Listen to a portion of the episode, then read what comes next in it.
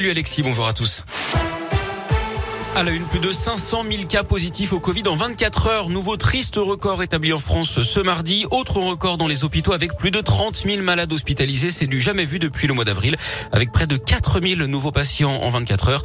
En revanche, le chiffre des patients en soins critiques, lui, baisse légèrement. Concernant la vaccination et après l'entrée en vigueur du pass vaccinal lundi, 79,9% de la population française a reçu au moins une injection du vaccin. 79,7% ont un schéma vaccinal complet. Également que les labos Pfizer BioNTech ont débuté l'essai clinique d'un vaccin spécifique contre Omicron. Nouvelle mobilisation cette semaine pour les associations et les fondations qui œuvrent dans les secteurs du handicap, de la protection de l'enfance et de l'insertion, ce qu'on regroupe sous le terme de métier du social et du médico-social. Après deux ans de Covid, de nombreux professionnels ont quitté leurs fonctions et face aux problèmes de recrutement pour des métiers difficiles et peu rémunérés, certains établissements doivent fermer faute de personnel ou renvoyer leurs pensionnaires dans leur famille. Inadmissible pour Valérie Benotti, présidente de l'UNAPI.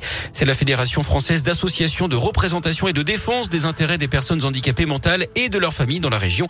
Elle est elle-même mère d'une adulte autiste de 34 ans. C'est pour dénoncer euh, les soucis que l'on rencontre dans nos établissements, alors nos établissements mais aussi à domicile, hein, puisque les personnes accompagnées peuvent l'être des deux côtés, pour crier un, cri de guerre euh, ou de détresse plutôt euh, par rapport à ce que l'on vit et ce que l'on subit surtout. Vous savez, il y a 60, un peu plus de 60 ans maintenant, il y a des parents qui se sont battus pour que leur enfant soit reconnu, pour qu'il soit accompagné par rapport à leur handicap.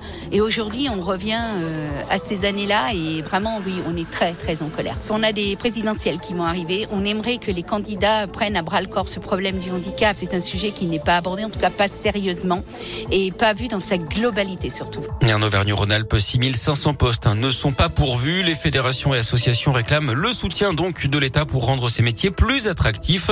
Une conférence sociale à l'initiative du Premier ministre Jean Castex se tiendra d'ailleurs à Paris le 18 février prochain.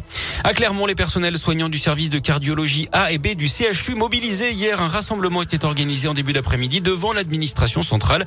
D'après plusieurs syndicats, les conditions de travail sont très compliquées actuellement et les effectifs insuffisants. Ils réclament notamment la création d'un poste d'infirmier supplémentaire durant la nuit. Et puis un violent incendie hier sur la commune de Chalmazel, Jean Sanière dans la Loire. Un bâtiment agricole a été totalement détruit par les flammes. Il y avait du foin à l'intérieur. Tout le bétail ou presque a pu être évacué. Une vache n'a malheureusement pas pu être secourue.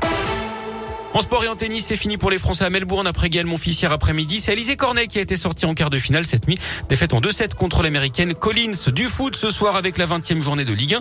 Saint-Etienne se déplace à Angers à 19h et puis du handball, la France affronte le Danemark déjà qualifié pour une place en demi-finale à l'Euro. Un match nul suffit au bleu pour accéder au dernier carré.